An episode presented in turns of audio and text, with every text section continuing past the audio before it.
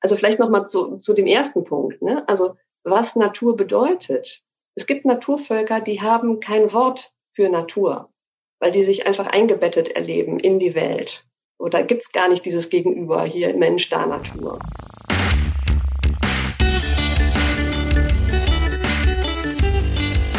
Die Heldenstunde, euer Podcast für ein gesundes und bewusstes Leben. Herzlich willkommen in der Heldenstunde. Es begrüßt dich dein Gastgeber Alexander Metzler. Schön, dass du wieder dabei bist. Ja, und wir haben jetzt November. Es ist ein strahlender Sonnenscheintag draußen mit blauem Himmel, also gute Laune und ich bin auch heute gut drauf und ich freue mich auch sehr auf das Gespräch, weil es geht heute um eins meiner Herzensthemen, um die Natur, um unsere Beziehung als Menschen zur Natur.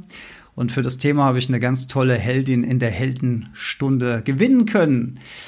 Denn sie ist Naturcoach, Naturtherapeutin, Diplompädagogin, Pädagogin und Heilpraktikerin für Psychotherapie. Ganz, ganz spannendes Thema. Herzlich willkommen in der Heldenstunde, Sandra Knümann. Hallo Sandra. Hallo Alex. Schön, dass wir uns jetzt sehen und hören. Ja, wunderbar. Ja, wenn meine Gäste immer so viele Titel haben, bin ich immer froh, wenn ich da fehlerfrei durchkomme. Ist mir mal wieder nicht gelungen. Kleiner Versprecher drin.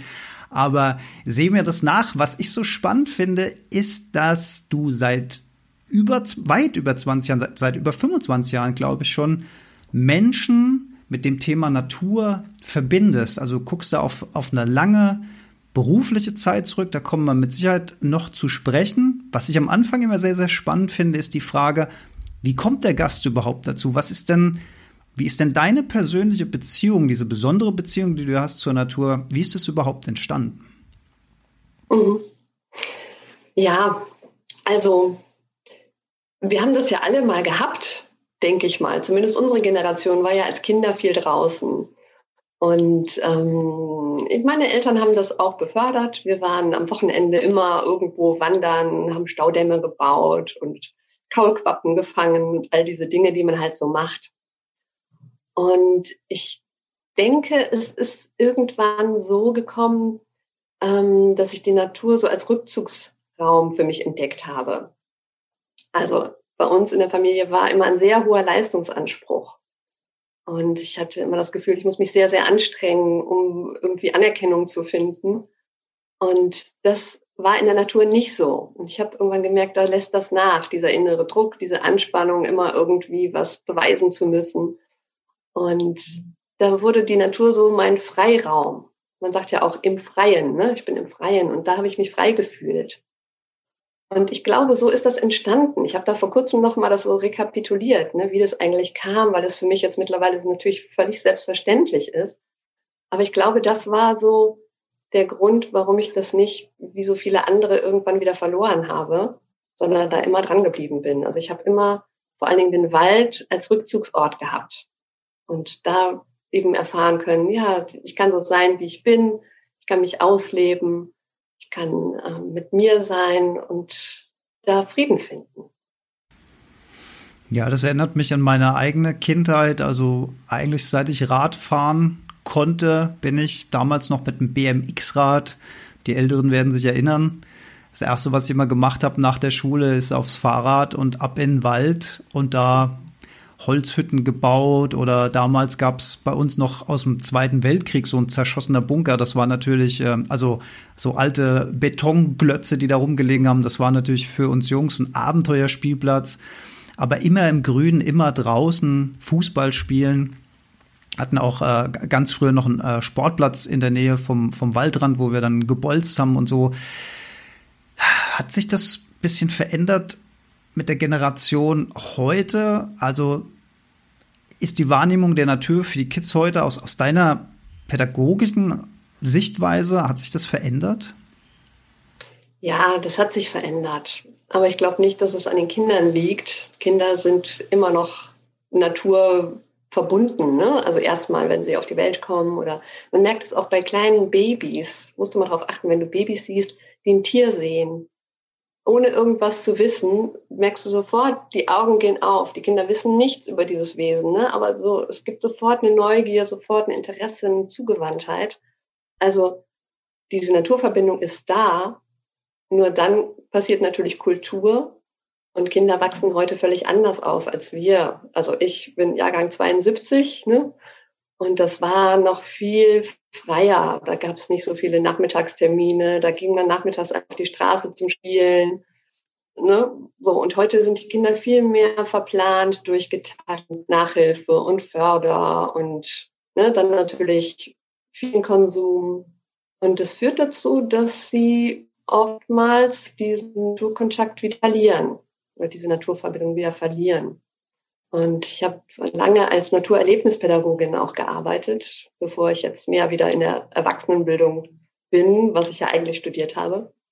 Und schon damals habe ich gemerkt, die Kinder heute, die haben auch gar nicht mehr die motorischen Fähigkeiten, um sich in der Natur ähm, gut zu bewegen, weil sie einfach wenig Übung haben. Also ich habe gerade fällt mir so eine Situation ein, vierte Klasse aus Duisburg Mitte mit denen wollte ich damals mal so eine kleine Böschung runtergehen. Eine kleine Böschung, das waren vielleicht drei, vier Meter Abhang. Und die standen da und haben geweint, weil sie nicht wussten, wie sie da runterkommen sollen, wie man die Füße setzt, dass man Bäumen festhalten kann. Das hatten die gar nicht so als Bewegungsrepertoire. Und das ist jetzt auch schon eine ganze Weile her, diese Geschichte. Also ich denke, es hat sich noch verschlimmert. Aber das ist natürlich ein drastisches Beispiel, was man sich gar nicht so vorstellen kann, ehrlich gesagt. Aber das, ja, das ist natürlich krass. Was müsste man denn machen? Ich habe mich da auch schon öfter gefragt. Also es ist natürlich immer leicht, auf die, auf die Schulen einzudrechen und so weiter. Aber fehlt da vielleicht einfach ein Teil unseres menschlichen Lebens, was in der Schule nicht vermittelt wird? Zugunsten von Dingen, die wir vermeintlich, um mal beruflichen Erfolg haben zu müssen und so weiter, lernen müssen? Fehlt da einfach dieses Fach Eintauchen in die Natur vielleicht? Hm, kein Fach. Damit machst du es ja wieder zu einem, zu einem ja, irgendwie distanzierten Objekt des Lernens. Also Freiraum, den Kindern vertrauen, die Kinder rausschicken. So, aber dann geht's ja schon los. Ne? Also welche Eltern machen das? Das müssen ja Eltern sein, die auch eine tiefe Naturverbindung spüren, denen das wichtig ist, dass ihre Kinder Naturerfahrungen machen können, die auch gegen den Mainstream schwimmen. Also ich erlebe so eher so im Umkreis jetzt von anderen Eltern, dass die Kontrolle immer stärker wird, dass sie immer mehr irgendwie gucken wollen, wo hält mein Kind sich auf, Letztens hat ein Vater darüber nachgedacht, ob er nicht äh, das Handy seiner Tochter irgendwie tracken sollte, man weiß, wo sie ist. Das ist, glaube ich, eher so gerade der Mainstream. Und was es also bräuchte, wären Eltern, die ihren Kindern Freiraum gönnen, eben ganz ohne Zweckorientierung, ohne Lernziel, dass am Ende irgendwas dabei rauskommen sollte, sondern diese Freiheit geben, dass man auf der Brachfläche, auf dem Bolzplatz, am Waldrand oder wo auch immer seine Hütten bauen kann, wie es einem gefällt und nicht nach TÜV-Norm abgenommene Hütten, die man irgendwo aus dem Lehrbuch äh, hat, wo man dann lernt, wie man Hütten baut. ne, das wäre dann so, wenn du jetzt sagst, ne, welches Fach in der Schule könnte das abdecken, das wäre dann halt wieder ein, ein Lernen mit Lernziel. Und genau ja. das ist aber nicht das, was die Menschen zu sich und zur Natur bringt, sondern das entfremdet sie wieder, weil dann wird es wieder so, so ein Lernthema außerhalb von uns. Mhm. Ja, ich hatte jetzt als Lernziel auch eher so vor meinem geistigen Auge wieder diesen Benefit spüren des Waldes. Ne? Du hast, ähm, wir haben im Vorfeld uns ein paar besondere Themen überlegt, die wir mal durchsprechen wollen. Und da war die folgende interessante Frage dabei, inwiefern der Mensch Teil der Natur ist und wiefern auch nicht. Das finde ich auch aus philosophischer Sicht eine ganz, ganz spannende Frage, weil es ja auch immer so die Frage gibt ähm, mit der Vernichtung und Zerstörung der Natur, ob der Mensch, der die Natur zerstört, seiner Natur folgt, weil er eigentlich ein Zerstörer ist, also solche Überlegungen gibt es ja, oder hat er sich von der Natur entfremdet, weil er die Natur zerstört? Das finde ich eine, philosophisch eine ganz spannende Frage, ehrlich gesagt. Mhm, mh ist es auch. Und ich darf schon mal gleich einen ähm, Spoiler-Alarm machen. es gibt keine Definition, keine allgemeingültige Definition, was Natur ist. Also, das kommt sehr, sehr darauf an, von welchem Blickwinkel du guckst. Ne? Ob du jetzt aus soziologischer, philosophischer, psychologischer, naturwissenschaftlicher, religiöser Sicht guckst. Da gibt's immer ganz andere Definitionen. Also für manche Menschen ist Natur nur das, was lebt. So. Kann man sagen, naja, was ist mit Totem? Ist das nicht auch Natur? Oder manche sagen, alles ist Natur. Auch äh, Atomkraftwerke sind Natur, weil die ja natürlich aus natürlichen Elementen bestehen. So. Und dann gibt es immer noch so diese Diskrepanz, ne? ist der Mensch ein Naturwesen, ja oder nein? Und ich sage ja, beides. Also einerseits sind wir natürlich Säugetiere. Ne? Wir haben ganz viel gemeinsam mit unseren Verwandten im Tierreich. Und andererseits haben wir etwas, was uns erlaubt, auch aus der Natur herauszutreten. Wir haben nämlich ein reflexives Bewusstsein. Wir können Abbildungen der Welt erschaffen und sozusagen von außen auf die Natur draufschauen. Und das wiederum, ja, ist eben ein anderes Verhältnis. Da könnte man sagen, da in dem Moment, wo wir so ein kulturelles Konstrukt von Natur erschaffen, da sind wir in dem Moment nicht Natur. Also es ist beides. Und es, man kann vielleicht festhalten, es gibt eine grundsätzliche Verbundenheit zwischen Mensch und Natur. Nicht Einheit. Wir sind nicht nur Natur, wir sind auch was anderes. Ähm, genau, es gibt eine, eine Verbundenheit. Und ähm, das ist was, was wir leider heute häufig vergessen, was wir in unserer überzivilisierten Gesellschaft meistens übersehen. Da heißt es ja immer, ne, hier bin ich und um mich herum ist die Natur oder wie es ja sehr entlarvend heißt, die Umwelt, die ist um mich herum. So, da gab es irgendwann in den 80ern mal die Bemühungen, da das Wort Mitwelt einzuführen, was so viel heißt wie ich bin ein Teil vom großen Ganzen, ich gehöre mit dazu. Hat sich nicht so ganz durchgesetzt. Wäre aber rein sprachlich ein schöner Kniff gewesen, weil Mitwelt, da bin ich quasi integriert und Umwelt bin ich separiert. Und ich glaube, diese separierte Wahrnehmung, das ist eins so dieser mentalen Hauptprobleme, vor, vor denen wir da stehen. Was uns vielleicht zu der Frage bringt, wie ist es denn mal historisch entstanden? Wie hat sich denn der Bezug zwischen Menschen und Natur so über die Laufe der Jahrhunderte, also vielleicht müssen wir da jetzt nicht bis in die Steinzeit zurückgehen, aber vielleicht so die letzten vom Mittelalter bis heute oder so. Ich weiß nicht, ob du das so auf dem, auf dem Schirm hast, diese geschichtliche Entwicklung bis heute. Wie hat sich das verändert? Da ist ja irgendwann irgendwas passiert, wo wir wahnsinnig zivilisiert geworden sind und diese Entfremdung so ihren, ihren maximalen Punkt erreicht hat. Und haben wir den vielleicht überschritten mittlerweile und sind auch wieder auf einem Weg zurück. Also viele von uns setzen sich ja mittlerweile für Umweltschutz ein. Äh, Menschen, die jetzt auch keine ähm, äh, großartigen Aktivisten sind, gucken darauf, dass sie Plastikmüll reduzieren zumindestens, dass sie vielleicht ihren Konsum reduzieren. Also tut sich ja vieles. Haben wir, haben wir vielleicht diesen Highpoint überschritten und sind da auf einem ganz guten Weg, geschichtlich gesehen, oder ist das ein bisschen Wunschdenken von mir? Ähm, also wir haben ja gerade in der letzten Frage festgestellt, ne, Natur ist ein kulturelles Konstrukt. Also was Natur ist, hat sich sehr verändert im Laufe der Menschheitsgeschichte. Und ähm, das Verhältnis dann eben zu dem, was wir Natur nennen, hat sich auch sehr verändert. Also vielleicht nochmal zu, zu dem ersten Punkt. Ne? Also was Natur bedeutet. Es gibt Naturvölker, die haben kein Wort für Natur weil die sich einfach eingebettet erleben in die Welt. Oder gibt's gar nicht dieses Gegenüber hier Mensch, da Natur. Es fing in Europa so ungefähr vor 2000 Jahren an mit den alten Griechen, dass da zum ersten Mal überhaupt auch so ein Begriff auftauchte. Und ähm, ja, kann man weit ausholen, ne? wie, wie sich dann diese Naturphilosophie so entwickelt hat. Aber man kann vielleicht sagen, so dass lange, lange Zeit ne, auch noch im Mittelalter, auch bis ins 18. Jahrhundert hinein, Natur eigentlich eher was Bedrohliches war. Also eher was Gefährliches, was man versucht hat, mittels Naturwissenschaft und Technik unter Kontrolle zu bringen.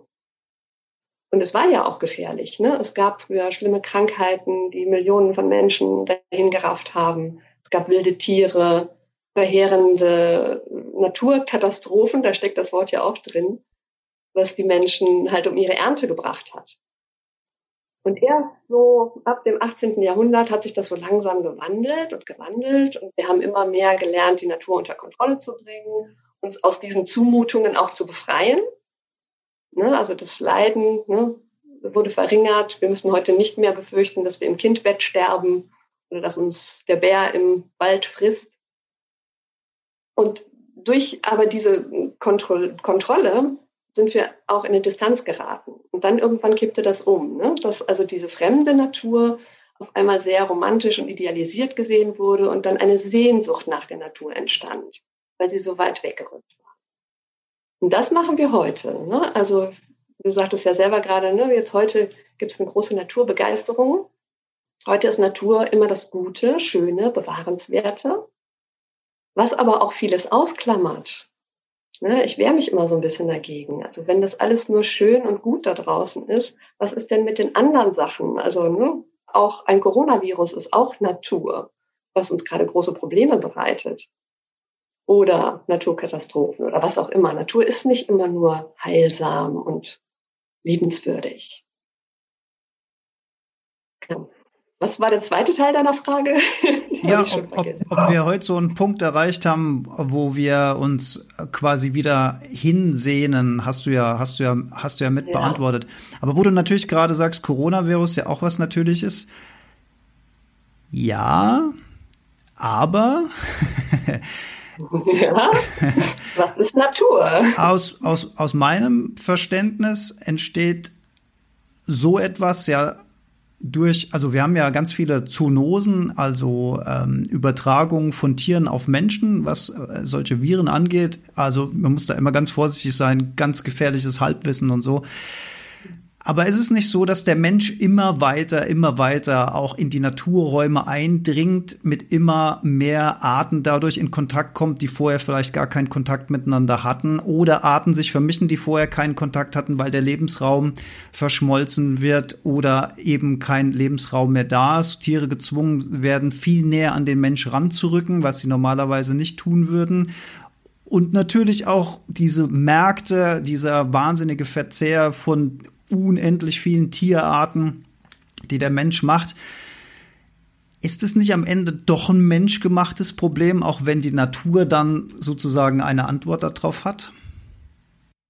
Klar, genau. Also wenn der Mensch nicht immer tiefer eindringen würde in immer entlegenere Gebiete und immer mehr Tiere und Pflanzen ausbeuten würde, sozusagen, wäre das jetzt nicht passiert. Ne? Also klar, es ist ein menschengemachtes Problem. So, aber auch da, ne, wenn wir uns darüber unterhalten wollen, was ist Natur, ist auch da wiederum die Grenze so schwierig zu ziehen. Ne? Genau. Und das Spannende finde ich ja jetzt gerade in der Corona-Krise, es gibt einerseits so dieses, ne? also dass dieses Virus aufgetaucht ist, weil Menschen quasi über die Grenze gegangen sind, also tiefer eingedrungen sind, da wo sie normalerweise nicht hingehören.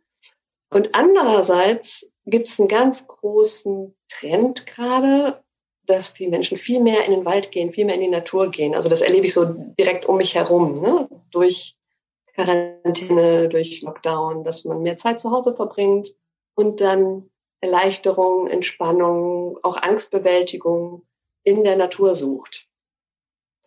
So. Hängt nicht unbedingt direkt miteinander zusammen, aber wenn man sagt, so was, was hat der Mensch damit zu tun, gibt es eben diese beiden Teile. Ne? Einerseits beuten wir aus und andererseits suchen wir die Natur als Heilmittel, als Heilsbringer, ähm, ja, um uns wieder zu beruhigen. Und wie kann uns denn Natur dabei helfen, wieder zu uns selbst zu finden, zur Ruhe zu kommen, Angst abzubauen? Ja, das tut sie einfach. Also wenn man sich zum Beispiel in eine schöne Landschaft begibt, schöne Landschaft, nicht in einen dunklen, finsteren Forst, der einem Angst macht natürlich, dann passiert das. So. Und das sind verschiedene Wirkungen, verschiedene Faktoren, die das bewirken. Also es gibt zum Beispiel ähm, dieses Mycobacterium vaccae. Das hast du auch mal in deinem Podcast erwähnt, ne? Ähm, ne, dieses Bodenbakterium, ja. was zum Beispiel wirklich dazu führt, dass, ähm, ja, dass wir entspannen, dass ähm, Endorphine ausgeschüttet werden, dass wir uns glücklicher fühlen. Das ist zum Beispiel im Erdboden vorhanden. Oder die Farbe Grün, weiß man schon sehr lange, dass sie sehr entspannend wirkt. Oder das Lichtspiel, die Gerüche, diese sinnlichen Anregungen im Wald oder in anderen Naturräumen. Es hat auch was damit zu tun, dass wir, wenn wir in der Natur sind, quasi draußen sind, weg aus der Alltagswelt. Und auch das schafft schon eine Erleichterung, weil man durch diese räumliche Entfernung quasi auch eine Entfernung von seinen Problemen und Sorgen bekommt. Und, und, und. Also da ist ganz viel auch gerade noch in der Forschung. Ja, man untersucht ja zum Beispiel gerade die Waldluft, ob in der Waldluft die Stoffe, die da herumschwirren, die Phytonzide, die Terpene, ob die vielleicht auch was damit zu tun haben, dass unsere Stimmung steigt oder dass unser Immunsystem angekurbelt wird. Da gibt es noch viel herauszufinden. Ja, du hast sie gerade angesprochen, die Waldbaden-Folge, die es in der Heldenstunde gibt, die werde ich hier an der Stelle auch nochmal in die Shownotes packen. Und was ich besonders schön fand, war, dass ich im Vorfeld, ich habe in der Folge damals gesagt, ich weiß nicht, wie dieses Waldbaden, was ja, dieses Konzept kommt ja, also dieses medizinische Konzept kommt ja aus Japan. Und ich weiß nicht, wie es ausgesprochen wird. Shinrin Yoko oder Sinrin Yoko. Und da hatte ich dich gefragt, wie spricht man es denn aus? Und du hast gesagt, frag mich das bloß nicht. aber du hast mir, und das will ich gerade mal abspielen, weil ich das so schön fand, du hast mir ein Original geschickt. Ich hoffe, das hört man jetzt einigermaßen. Ich versuche es mal hier ins Mikrofon zu halten.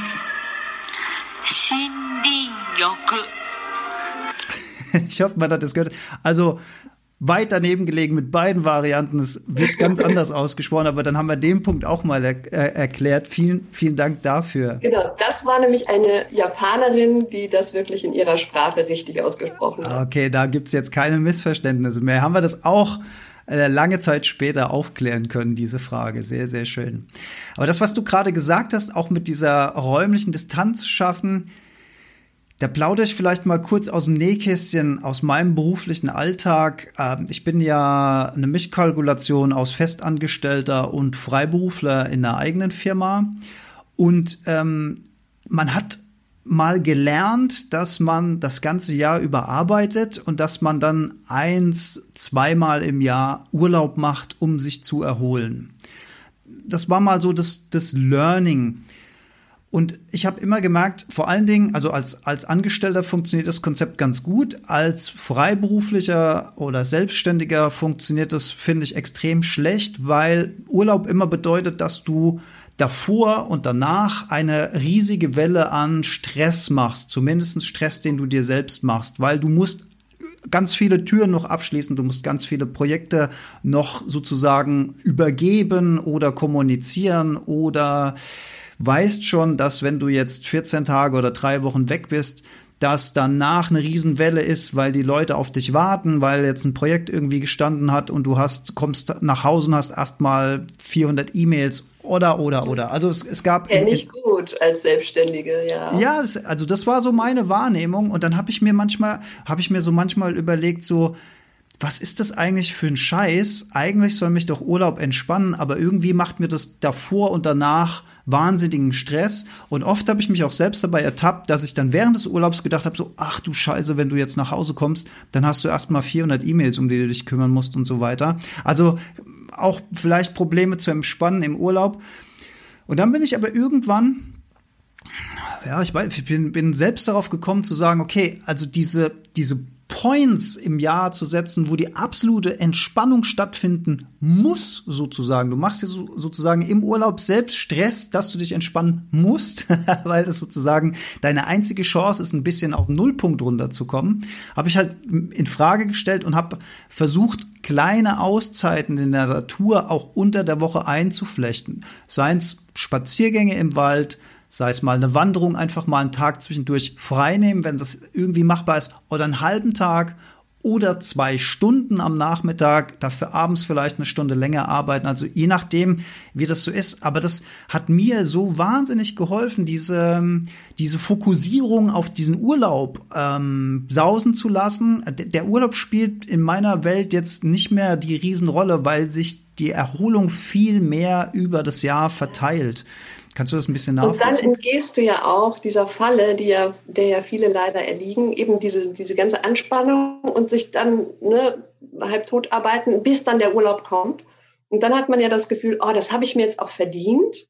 Und das muss jetzt auch ein ganz toller Urlaub sein. Also fliege ich jetzt mal auf die Seychellen oder sonst irgendwo hin, ne? was natürlich einen riesen Klimaschaden verursacht, weil man sich halt vorher so kaputt gearbeitet hat. Muss es dann was ganz Tolles, ganz Dickes sein. Ja. Und ne, wenn man das nicht tut und einfach mal versucht, so ein bisschen gleichmäßig zu leben, nicht so rauf und runter, dann äh, ja, tut man dem Klima auf jeden Fall was Gutes. Sich selber auch. Ne, weil du hast dann einfach nicht mehr diese, diese Peaks von ähm, Stress erleben, so wie du es ja auch sagst. Ne? Einfach frühzeitig was Kleines, Schönes machen, in den Alltag immer einbauen, sodass du im Alltag ein gutes Level hast. Wenn wir von Stress sprechen, wie würdest du, also du bist ja da ganz tief drin im Thema, wenn du auch mit deinen Klienten arbeitest, wie würdest du denn Stress definieren? Oh. Ja, also subjektiv erstmal ein Druck erleben, ne? also eine Anspannung, eine innere Anspannung. Und ähm, ja, es kommt meistens halt daher, dass man dann Anforderungen hat und zu wenig Möglichkeiten, diesen Anforderungen gerecht zu werden oder sich dem nicht so wirklich gewachsen fühlt oder alles mobilisieren muss, um Aufgaben zu erfüllen. So entsteht das. Und was dann passiert, ist halt ein evolutionäres Programm, was dann abläuft. Ja, der Kampf- oder Fluchtmodus setzt ein. Da kommt dann immer das Beispiel des berühmten Säbelzahntigers. Wenn wir früher noch ne, in der Urzeit ähm, einer Gefahr begegnet sind, dann gab es halt drei Möglichkeiten. Also entweder kämpfen gegen den Säbelzahntiger oder davonlaufen oder sich totstellen. Und das ist bis heute das Programm unseres Körpers. So reagieren wir auf vermeintliche Bedrohung, die heute natürlich nicht so direkt ist, sondern die wir eher so subjektiv erleben, zum Beispiel durch 400 E-Mails, die aufgelaufen sind. Das ist erstmal eine subjektive Bedrohung, so, oh Gott, wie soll ich das schaffen und ah, ne? Und dann geht dieses Alarmprogramm los. Und ähm, im Gegensatz zum Urmenschen tun wir aber heute nichts, um diesen Stress wieder abzubauen. Ne? Also früher ist der Mensch viel gelaufen. Der hat halt dann körperlich diese, diesen hohen Cortisol- und Adrenalinspiegel wieder abgebaut. Und wir sitzen einfach weiter auf unserem Bürostuhl. Und dann ist es schwer, den Stress wieder abzubauen. Also ja, schwer. Nicht unmöglich, aber schwer. Und so häuft sich das halt auf und an. Und wenn wir öfter mal Naturräume aufsuchen, dann ist es sehr viel leichter. Also das hatten wir gerade schon gesagt. Ne? Aus verschiedenen Gründen ist der Naturraum an sich schon stresslösend. Und wir können noch zusätzlich was dafür tun, indem wir Achtsamkeit praktizieren. Ja, also ich bin ja auch Achtsamkeitslehrerin und mein Konzept der Naturtherapie heißt achtsamkeitsbasierte Naturtherapie. Und das nicht ohne Grund. Also es geht eben darum, dass man, wenn man draußen ist, dann auch wirklich mit Körper, Geist und Seele draußen ist und nicht in Gedanken dann noch die To-Do-Liste von morgen durchgeht. Ja, damit kann man also sehr viel dafür tun, dass eben die Natur auch, ja, erlebbar wird und dann auch ihre Wirkung entfalten kann. Und jetzt fange ich auch schon so ein bisschen an, so zu reden, so, so nach dieser Nutzenorientierung, ne? so, ja, wir gehen raus, um zu, damit die Natur uns entspannen kann. Aber das ist ja nur die eine Seite der Medaille. Die andere ist, wir brauchen den Naturkontakt einfach so, wie wir vorhin besprochen haben, ne? wie die Kinder. Einfach nur da sein und nicht das Ziel haben, nachher entspannter wieder rauszugehen. So. Weil sonst wird Natur wieder zu so einer Ressource, die wir ausbeuten, genau wie wir das mit anderen Ressourcen auch tun. Also das Naturerleben, meine ich. Ne? dann äh, ja, holen wir halt das Erdöl aus der Erde und nehmen das weg, dann ne, überfischen wir die Meere und wir nutzen den Wald auch nur für unsere Gesundheit, statt ihn auch einfach für sich selbst zu würdigen. Der hat ja auch an sich eine Daseinsberechtigung, ein Eigenwert, der Eigenwert der Natur. Ich habe übrigens, wenn ich das erwähnen darf, über all diese Dinge ein Buch geschrieben. Ich weiß nicht, ob du das gesehen hast. Ja, natürlich. Ich, werd so, ich hätte sogar noch drauf zu sprechen gekommen. Ähm, und zwar bist du Autorin und hast 2019 was, glaube ich, ne? Genau. Das habe ich mir hier aufgeschrieben, Fachbuch Naturtherapie. Genau, und da sind alle diese Dinge auch ähm, nochmal ausführlicher beschrieben. Also auch so dieses Nutzenverhältnis, ne, was ja, was uns ja eigentlich wieder wegbringt, auch von dem Empfinden, dass wir selber auch Natur sind. Ja. Weil wenn wir immer sagen, ne, wir, wir nutzen das da draußen, um unsere Gesundheit zu stärken, dann ist ja wieder eine Distanz. Verstehe ich. Und ich würde mir wünschen, dass jeder Mensch auf dem Planet, auf, auf dem Level ist, das zu erkennen. Ich bin aber schon froh, wenn gestresste Manager oder angespannte Geschäftsleute für den puren egoistischen Zweck der Gesundheitswiederherstellung oder Erhaltung in den Wald gehen, damit sie überhaupt den Wert des Waldes und den. Wert der Natur erkennen. Also dafür wäre ich schon extrem dankbar. Ähm, auch wenn man diesen Schritt der, der puren Existenz von all dem, von der Gesamtheit, also wenn ich mich wirklich als Einheit erlebe, Bäume, Pflanzen, Tiere, Mensch, Luft, wenn das alles auf einmal eins wird, das ist natürlich der Idealzustand, das ist natürlich wahnsinnig toll. Ähm, weiß ich gar nicht. Nee. Also ich mag den sehr, wenn ich den hab. Ja, aber das ist ja nicht ein Zustand, den man immer haben kann. Und ich würde auch nicht sagen, es ist der Idealzustand. Es ist ein Zustand. Es ist vielleicht was, was man ab und zu erlebt, so ein, so ein Verschmelzungserleben. Ne? Was ja. meinst du? Ja, genau. Ja. ja. Das ist ja auch nicht die Realität. Also man kann sich mal so fühlen, aber man kann auch gegenüber sein von Natur. Geht auch. Ja. Ja, ich will da jetzt auch gar keine Wertungen reinbringen, was da besser oder schlechter ist. Ich freue mich nur, wenn der, der Wert der Natur, da sind wir wieder bei einer Wertung, aber das ist ja so der erste Schritt, ne? Dass, dass du das anfängst wertzuschätzen, dass es schützenswert ist, dass wir alle unseren Impact darauf haben. Und wenn du jetzt mit Gruppen in den Wald gehst oder auch mit Einzelklienten vielleicht auch, was machst du mit denen genau in deinem Programm? Kann man da so exemplarisch was sagen oder ist das auch sehr individuell zugeschnitten, je nachdem, was der Bedarf ist? Ja, und je nachdem, was ich ja mache. Also ich biete ja verschiedene Dinge an. Also ich mache einmal Waldbaden und dann mache ich ja auch Coaching und Psychotherapie in der Natur. Und das ist jeweils was unterschiedliches. Ne? Aber fangen wir vielleicht mal mit dem Waldbaden an. Das ist tatsächlich, so wie du ja auch sagst, denke ich auch, ne? es ist besser als nichts. Es ist auf jeden Fall für viele Menschen der erste Schritt, für viele Menschen, denen Natur vollkommen fremd geworden ist, ähm, der erste Schritt. Und manchmal hilft es auch eben über, über diese kognitive Schiene zu gehen und zu sagen, ja, es hilft der Gesundheit, es ist eine gute Gesundheitsförderung und sie somit in den Wald zu locken, sozusagen und dann dort Erfahrungen machen zu lassen. So, das ist der erste Schritt. Das ist halt ein Eintauchen, ne? so ein Eintauchen in die Thematik, in den Wald.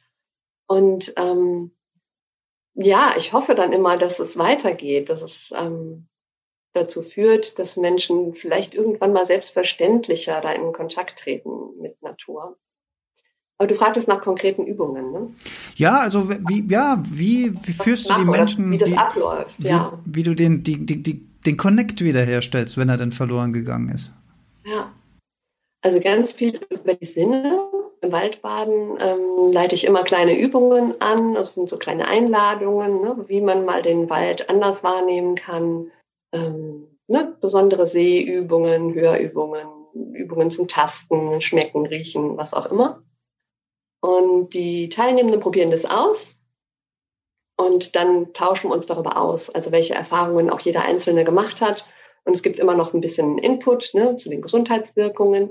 Und was bei mir, glaube ich, speziell ist, ist, es ist immer auch ein Achtsamkeitstraining. Ich gebe immer eine kleine Einführung, einen kleinen Vorgeschmack davon, was Achtsamkeit ist. Weil das natürlich auch etwas ist, was man auf den Alltag übertragen kann und was man im Wald sehr, sehr gut praktizieren kann weil es im Wald so viele Sinneseindrücke gibt, die immer wieder unsere Aufmerksamkeit in die Gegenwart lockt.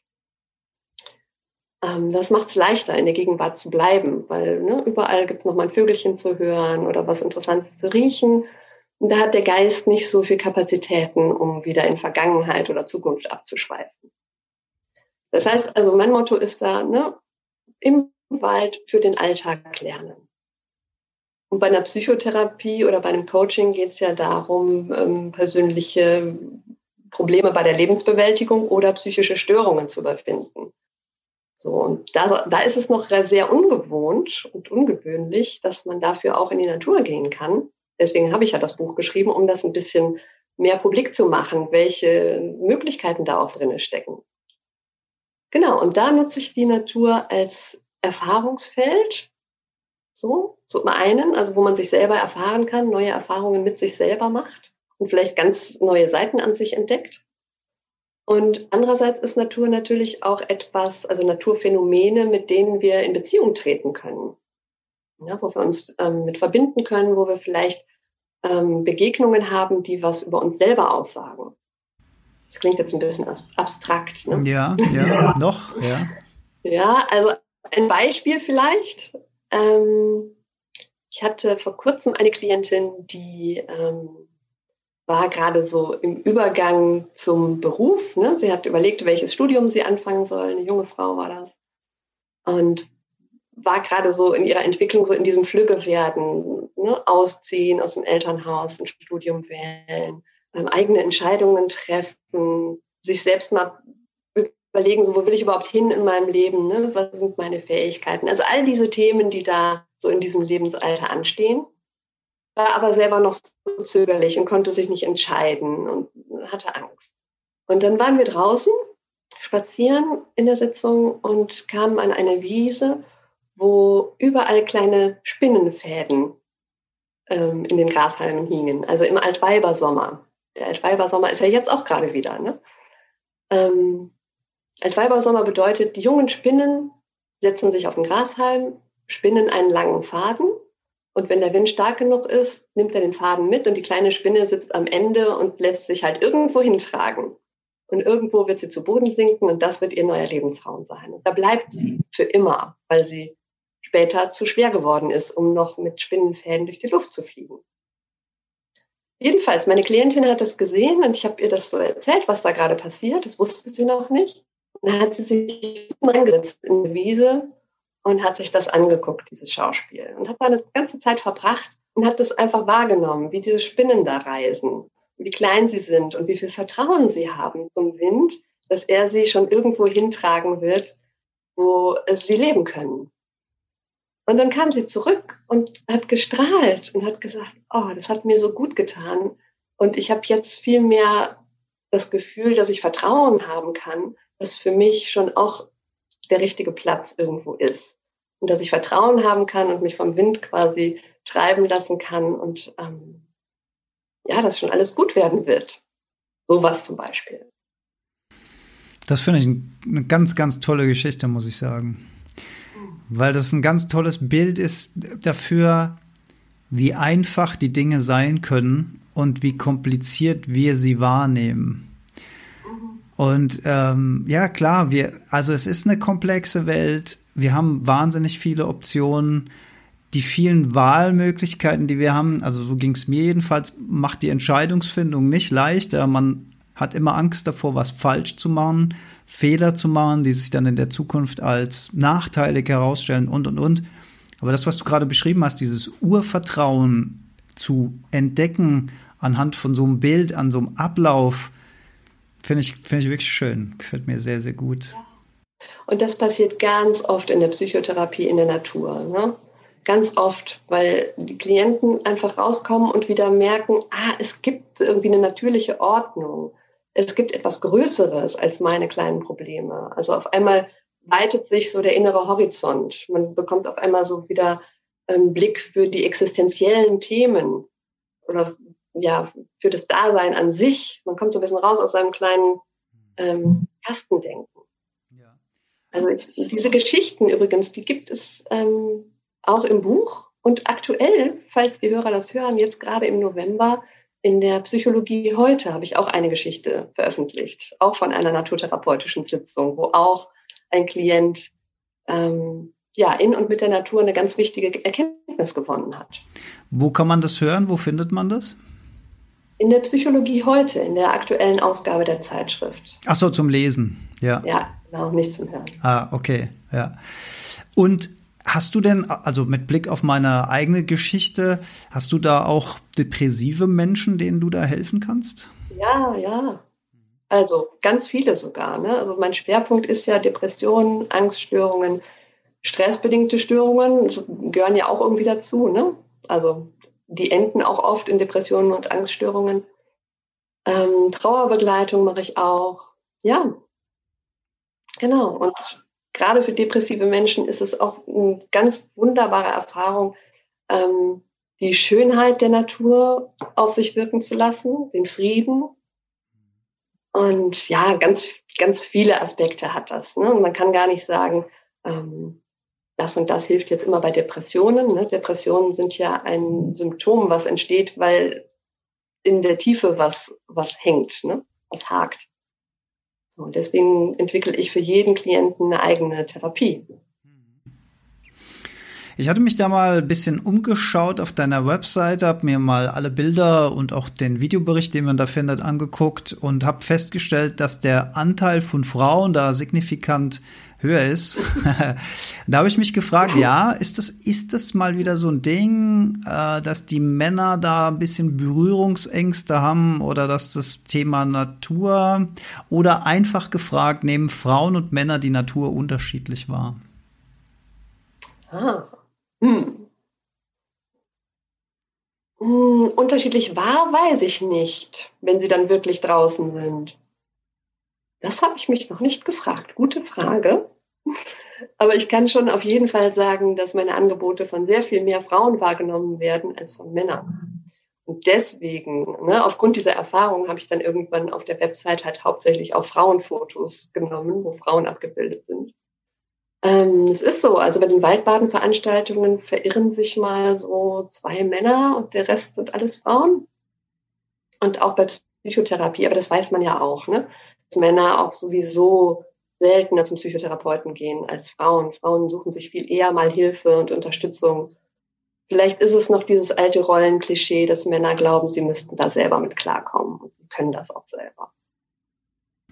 Ich glaube, sowas ist es auch. Ja, da versuche ich, versuche ich immer dagegen anzuargumentieren, auch in meinen Podcasts, dass auch die Männer nicht das Gefühl haben müssen, sie müssten da irgendwie selbst irgendwo durch und wäre eine Form von Schwäche. Ich empfinde es sogar eher als Form von Stärke, wenn man ein Problem ja. erkennt und sagt, okay, ich hole mir Hilfe dazu, um das Problem zu lösen, denn die Probleme sind komplex, die Welt ist komplex.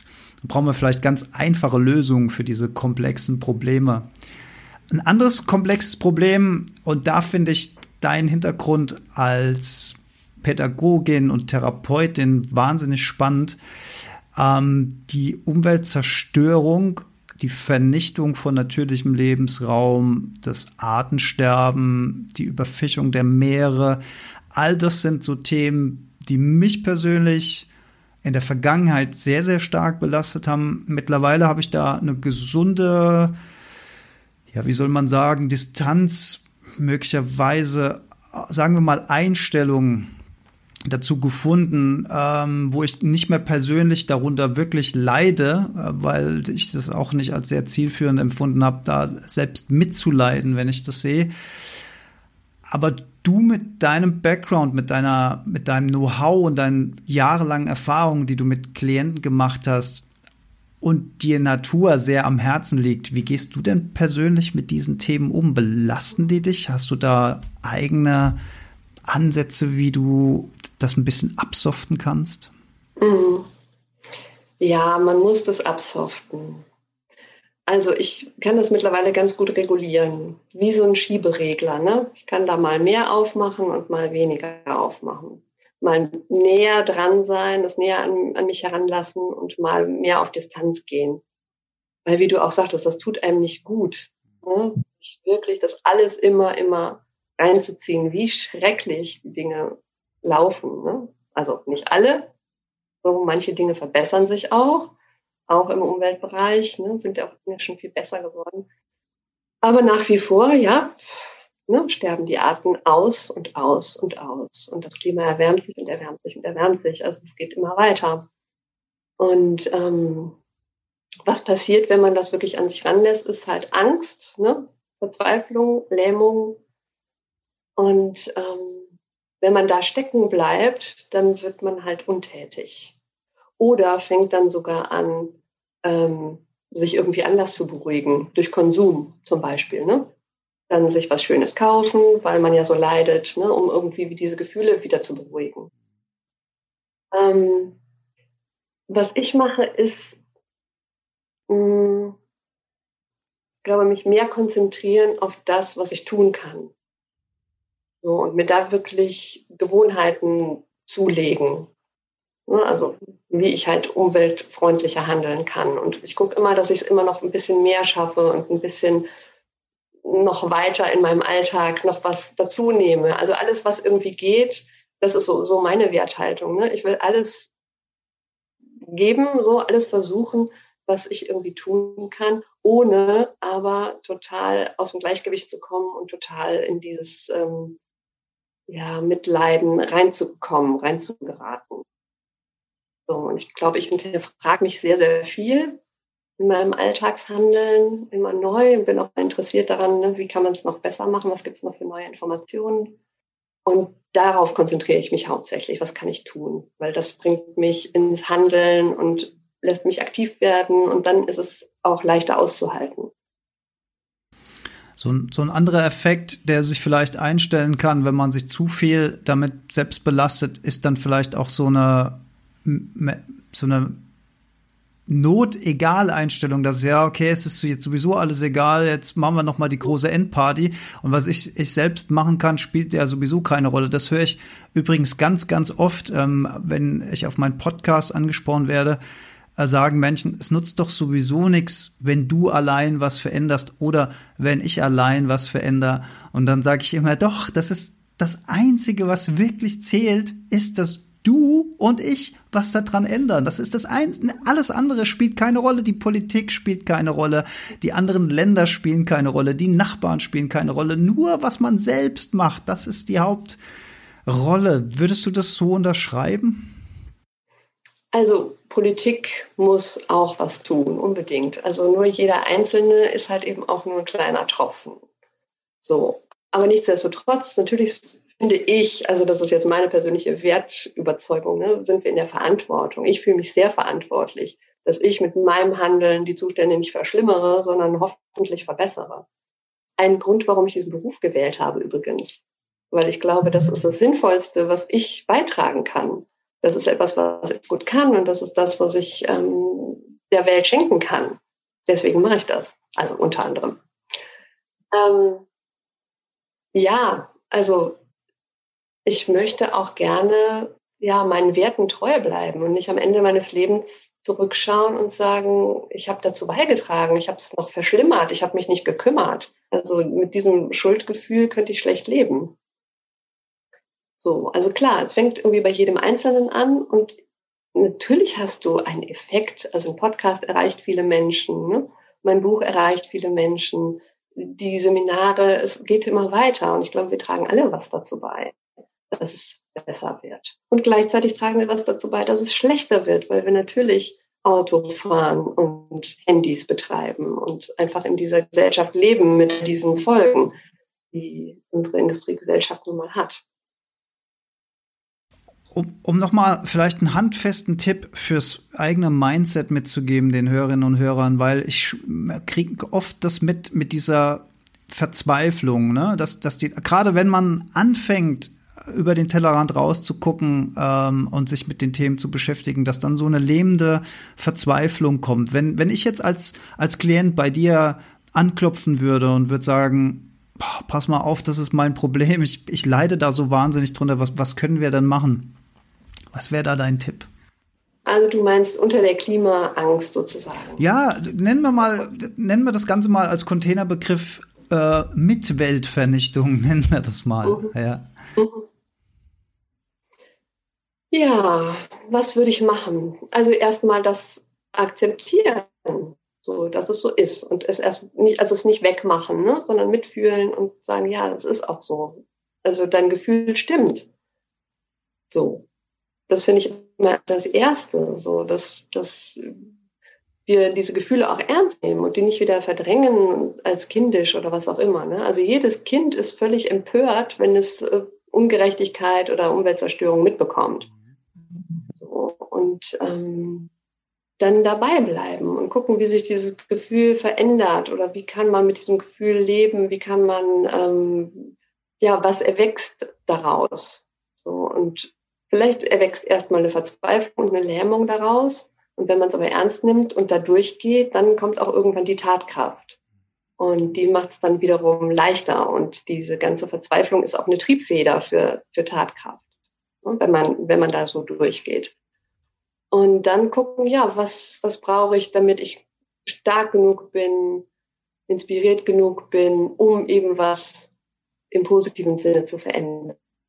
Und da bringt es eben nichts, sich den ganzen Tag äh, zu martern und äh, verzweifelt zu sein oder sich völlig zu verausgaben und im Umweltschutz dann Burnout zu erleiden, da ist man auch keine Hilfe, sondern man muss natürlich gleichzeitig gucken, wie kann ich in meiner inneren Balance bleiben und von innen heraus strahlen und was verschenken und nicht aus so einer Enge und ähm, ja, so einem Mangel heraus agieren.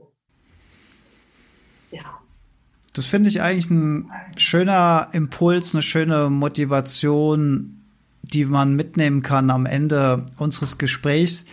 Wer sich da mehr inspirieren will, tiefer eintauchen will, wie gesagt, dein Buch, liebe Sandra, heißt Naturtherapie mit Naturerfahrung, Beratung und Psychotherapie bereichern. Man findet dich auf der, äh, das Buch und dich selbst natürlich findet man logischerweise auf der Webseite, die werde ich in den Shownotes verlinken. Da kann man dich auch kontaktieren, um ähm, deine Hilfe in Anspruch zu nehmen. Das ist nach wie vor so, richtig? Ja, ja, auch online. Ne? Ah, wunderbar. Also jetzt haben wir gerade besprochen, äh, wie das ist, wenn ich mit Klienten gemeinsam draußen bin. Aber genauso gut geht es auch, dass sie selbst rausgehen und wir dann in der Online-Sitzung darüber sprechen. Das funktioniert auch wunderbar. Oh, das, das ist, das stelle ich mir interessant vor. Das hätte ich jetzt nicht gedacht. Ich hätte gedacht, das funktioniert dann quasi nur im Wald, aber dann gibt es nee, Feedback und nee, Auswertung online. Schön. Weil es geht ja um das subjektive Erleben, ne? Ja. Also wie jemand die Natur erlebt und was, was er davon mitnimmt. Also ne, zurück zu der Klientin, die da in der Wiese saß. Jemand anders, der nicht dieses Thema gehabt hätte, ne, ihr inneres Thema, der hätte das vielleicht ganz anders erlebt. Der hätte in den Spinnen was ganz anderes gesehen. So, und das ist ja ihre subjektive Sicht. Und wenn ich jetzt nicht dabei gewesen wäre, wäre es auch kein Problem, wenn sie mir einfach in der nächsten Sitzung erzählt hätte, wie sie das erlebt hat mit diesen Spinnen. Und dann hätte ich was sagen können. Hätte ich vielleicht gesagt, ach, ist ja interessant, das ist ja ganz ähnlich wie ihre momentane Lebenssituation. Und was sagt ihnen das dann für sich? Ne? Ja. So kann man das sehr gut nacharbeiten. Also das ist kein Problem. Da können sich gerne Leute melden und man kann es auch online tun. Also wunderbar, alle Möglichkeiten stehen offen. Ja, und ich möchte am Ende einfach nochmal motivieren, rauszugehen. In Wald, jetzt Herbst, wunderbar, die Farben draußen. Es macht Spaß, durch das Laub durchzulaufen, das alles auch ein bisschen bewusster zu erleben. Da vielleicht auch nochmal in die Waldbaden-Folge. Du hast es ja gehört, Sandra. Hast du noch was Ergänzendes dazu zu sagen oder haben wir da ganz gute Arbeit geliefert? Also wirklich ehrlich sein, fehlt da irgendwas? Wirklich ehrlich sein? Okay. Ja. Also von den Fakten her, tipptopp. Ne? Habt ihr alles genannt, was da zu sagen ist. Was mir aufgefallen ist, du hast ganz viel gesprochen von dieses Waldbaden, dieses Gehen auf der Erde, dieses Erden. Also dieses Wörtchen dieses ist mir aufgefallen. Das hat so einen Charakter von Distanz. Ne? Das ist doch dieses da hinten. So, da habe ich gedacht, ah, das ist nicht so nah dran an, den, an dem Erleben. Und das ist auch das, was wir vorhin auch besprochen haben, eine Kritik an dieser Waldbadenbewegung, dass es halt auch Distanz schaffen kann, weil man nicht so nah dran ist, sondern ähm, ja, Natur benutzt für die eigene Gesundheitsprävention. So, also das kam mir so als Gedanke. Ja, finde ich, finde ich interessant. Muss ich, muss ich selbst mal drauf achten, wie oft ich da dieses sage. Also der Punkt ist, dass du sagst, dass das dann wieder Mittel zum Zweck ist, um eine Zielerreichung zu mhm. generieren. Habe ich dich da richtig verstanden? Ja, genau. Ja, okay. Ja. Statt was zu tun? Statt ähm, einfach die Natur zu erleben, einfach rauszugehen, im Wald zu sein und Terpene oder was auch immer im Hinterkopf zu lassen oder im Hintergrund und einfach da zu sein und ähm, zu spüren, wahrzunehmen. Ja. Mich wahrzunehmen, wie ich da gehe, den Vogel wahrzunehmen, der da hüpft. Ne? Da sein, in Kontakt treten, sich auch ähm, inspirieren lassen, verleiten lassen, den eigenen Impulsen folgen, vielleicht mal wenn man Lust hat, vom Weg abzugehen, vom Weg abzugehen. Wenn man Lust hat, nach rechts abzubiegen, nach rechts abzubiegen. Wenn man Lust hat, sich hinzusetzen, sich hinzusetzen und sich so treiben zu lassen. Wie die Kinder, wie das, was wir vorhin gesagt haben, ne? Wie die Kinder rausgehen und sich treiben lassen und in diesem, in dieser Umgebung sein und mit dieser Umgebung sein und nicht um ein Ziel zu erreichen, um diese Übung gemacht zu haben, um dieses Erden absolviert zu haben. Jetzt übertreibe ich ein bisschen. Ja, ne? ja, ich weiß ganz genau, was du meinst, aber das könnte vielleicht eine Brücke sein zu der Frage, die ich mir vorhin gestellt habe oder die wir uns gestellt haben, der Unterschied zwischen Männern und Frauen. Möglicherweise sehe ich das Thema ein bisschen mehr durch die männliche Brille und versuche über harte Fakten mehr Männer dazu zu motivieren, sich dem hinzugeben, weil sie dann sozusagen einen greifbaren Grund haben, das auszuprobieren und über diese Logikschiene dann dahin zu führen, wo du schon bist mit deinen Klientinnen genau. sozusagen. Das ist wahrscheinlich, das könnte so ein bisschen das sein, warum ich das so sage, möglicherweise. Aber vielen Dank fürs Feedback, sehr, sehr, sehr interessant. ja. Also so oder so eine gute Idee, raus in den Wald zu gehen. Liebe Sandra, vielen, vielen Dank, dass du dir die Zeit genommen hast für die Heldenstunde. Ich verlinke deine Webseite, ich verlinke dein Buch. Liebe Sandra, dir noch einen schönen sonnigen Tag. Und ja, danke. Das wünsche ich dir auch. Das Wetter schreit eigentlich danach, dass wir auf jeden Fall jetzt noch mal rausgehen. Werde ich auf jeden Fall tun. Das mache ich jetzt auch. Meine, meine Liebste schart schon mit den Hufen. Wir werden heute nämlich tatsächlich noch eine kleine Wandertour machen. Ja, ja toll. Wir bleiben in Kontakt. Ich freue mich schon aufs nächste Mal und einen schönen Tag noch für dich. Bis bald. Ciao. Ciao. Ciao.